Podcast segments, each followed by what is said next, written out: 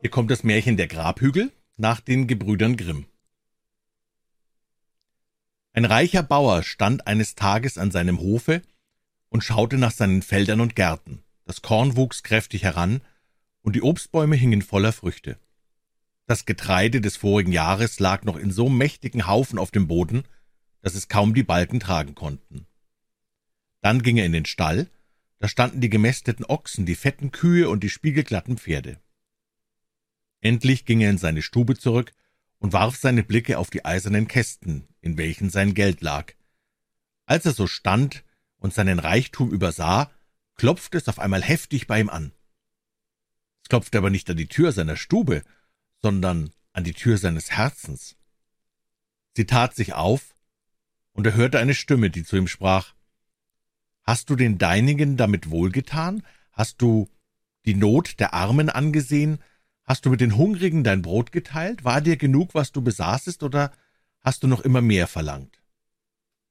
Das Herz zögerte nicht mit der Antwort. Ich bin hart und unerbittlich gewesen und habe den meinigen niemals etwas Gutes erzeigt. Ist ein Armer gekommen, so habe ich mein Auge weggewendet. Ich habe mich um Gott nicht bekümmert, sondern nur an die Mehrung meines Reichtums gedacht. Wäre alles mein eigen gewesen, was der Himmel bedeckte, dennoch hätte ich nicht genug gehabt. Als er diese Antwort vernahm, erschrak er heftig. Die Knie fingen an, ihm zu zittern, und er musste sich niedersetzen. Da klopfte es abermals an, aber es klopfte an die Tür seiner Stube. Es war sein Nachbar, ein armer Mann, der ein Häufchen Kinder hatte, die er nicht mehr sättigen konnte.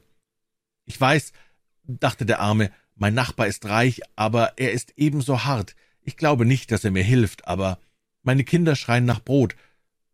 Da will ich es wagen. Er sprach zu dem Reichen, Ihr gebt nicht leicht etwas von dem Eurigen weg, aber ich stehe da wie einer, dem das Wasser bis an den Kopf geht. Meine Kinder hungern, leiht mir vier Malter Körn. Der Reiche sah ihn lange an. Da begann der erste Sonnenstrahl der Milde, einen Tropfen von dem Eis der Habsucht abzuschmelzen. Vier Malter will ich dir nicht leihen, antwortete er, sondern acht will ich dir schenken. Aber eine Bedingung musst du erfüllen. Was soll ich tun? sprach der Arme. Wenn ich tot bin, sollst du drei Nächte an meinem Grabe wachen. Dem Bauer ward bei dem Antrag unheimlich zumute, doch in der Not, in der er sich befand, hätte er alles bewilligt. Er sagte also zu und trug das Korn heim.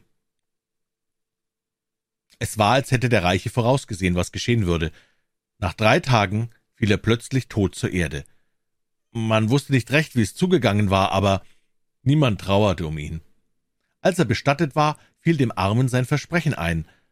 Gern wäre er davon entbunden gewesen, aber er dachte, er hat sich gegen dich doch mildtätig erwiesen. Du hast mit seinem Korn deine hungrigen Kinder gesättigt, und wäre das auch nicht, du hast einmal das Versprechen gegeben, und du musst es halten. Bei einbrechender Nacht ging er auf den Friedhof und setzte sich auf den Grabhügel.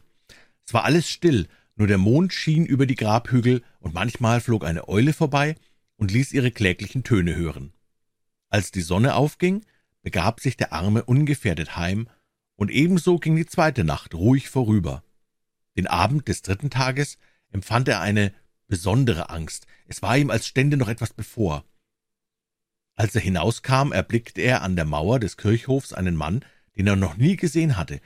Er war nicht mehr jung, hatte Narben im Gesicht und seine Augen blickten scharf und feurig umher. Er war ganz von einem alten Mantel bedeckt und nur große Reiterstiefel waren sichtbar. Was sucht ihr hier? redete ihn der Bauer an. Gruselt euch nicht auf dem einsamen Kirchhof? Ich suche nichts, antwortete er, aber ich fürchte auch nichts. Ich bin wie der Junge, der ausging, das Gruseln zu lernen und sich vergeblich bemühte, der aber bekam die Königstochter zur Frau und mit ihr große Reichtümer, und ich bin immer arm geblieben. Ich bin nichts als ein abgedankter Soldat und will hier die Nacht zubringen, weil ich sonst kein Obdach habe.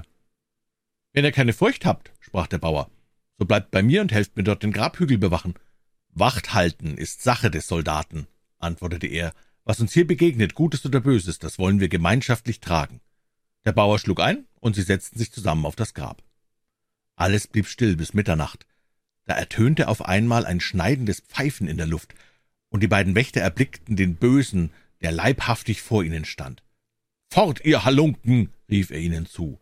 Der in dem Grabe liegt, ist mein. Ich will ihn holen, und wo ihr nicht weggeht, dreh ich euch die Hälse um. Herr mit der roten Feder, sprach der Soldat, ihr seid mein Hauptmann nicht. Ich brauche euch nicht zu gehorchen, und das Fürchten habe ich noch nicht gelernt. Geht eurer Wege, wir bleiben hier sitzen. Der Teufel dachte, mit Gold fängst du die zwei Haderlumpen am besten, zog gelindere Seiten auf und fragte ganz zutraulich, ob sie nicht einen Beutel mit Gold annehmen und damit heimgehen wollen. Das lässt sich hören, antwortete der Soldat aber mit einem Beutel voll Gold ist uns nicht gedient, wenn ihr so viel Gold geben wollt, als da in einen von meinen Stiefeln geht. So wollen wir euch das Feld räumen und abziehen. So viel habe ich nicht bei mir, sagte der Teufel, aber ich will es holen. In der benachbarten Stadt wohnt ein Wechsler, der mein guter Freund ist, der streckt mir gern so viel vor. Als der Teufel verschwunden war, zog der Soldat seinen linken Stiefel aus und sprach, dem Kohlenbrenner wollen wir schon eine Nase drehen. Gebt mir nur euer Messer, Gevater. Er schnitt von dem Stiefel die Sohle ab und stellte ihn neben den Hügel in das hohe Gras an den Rand einer halb überwachsenen Grube. So ist alles gut, sprach er. Nun kann der Schornsteinfeger kommen. Beide setzten sich und warteten. Es dauerte nicht lange, so kam der Teufel und hatte ein Säckchen Gold in der Hand. Schüttet es nur hinein, sprach der Soldat und hob den Stiefel ein wenig in die Höhe. Das wird aber nicht genug sein. Der Schwarze leerte das Säckchen, das Gold fiel durch, und der Stiefel blieb leer. Dummer Teufel, rief der Soldat, es schickt nicht. Habe ich es nicht gleich gesagt, kehrt nur wieder um und holt mehr. Der Teufel schüttelte den Kopf, ging und kam nach einer Stunde mit einem viel größeren Sack unter dem Arm. Nur eingefüllt, rief der Soldat, aber ich zweifle, dass der Stiefel voll wird. Das Gold klingelte, als es hinabfiel, und der Stiefel blieb leer. Der Teufel blickte mit seinen glühenden Augen selbst hinein und überzeugte sich von der Wahrheit. Ihr habt unverschämt starke Waden, rief er und verzog den Mund. Meint ihr, erwiderte der Soldat, ich hätte einen Pferdefuß wie ihr? Seit wann seid ihr so knausrig? Macht, dass ihr mehr Gold herbeischafft, sonst wird aus unserem Handel nichts. Der Unhold trollte sich abermals fort. Diesmal blieb er länger aus, und als er endlich erschien, keuchte er unter der Last eines Sackes, der auf seiner Schulter lag. Er schüttete ihn in den Stiefel, der sich aber so wenig füllte als vorher. Er ward wütend und wollte dem Soldaten den Stiefel aus der Hand reißen, aber in dem Augenblick drang der erste Strahl der aufgehenden Sonne am Himmel herauf, und der böse Geist entfloh mit lautem Geschrei. Die Seele war gerettet. Der Bauer wollte das Gold teilen, aber der Soldat sprach, Gib den Armen, was mir zufällt. Ich ziehe zu dir in deine Hütte, und wir wollen mit dem übrigen in Ruhe und Frieden zusammenleben, solange es Gott gefällt.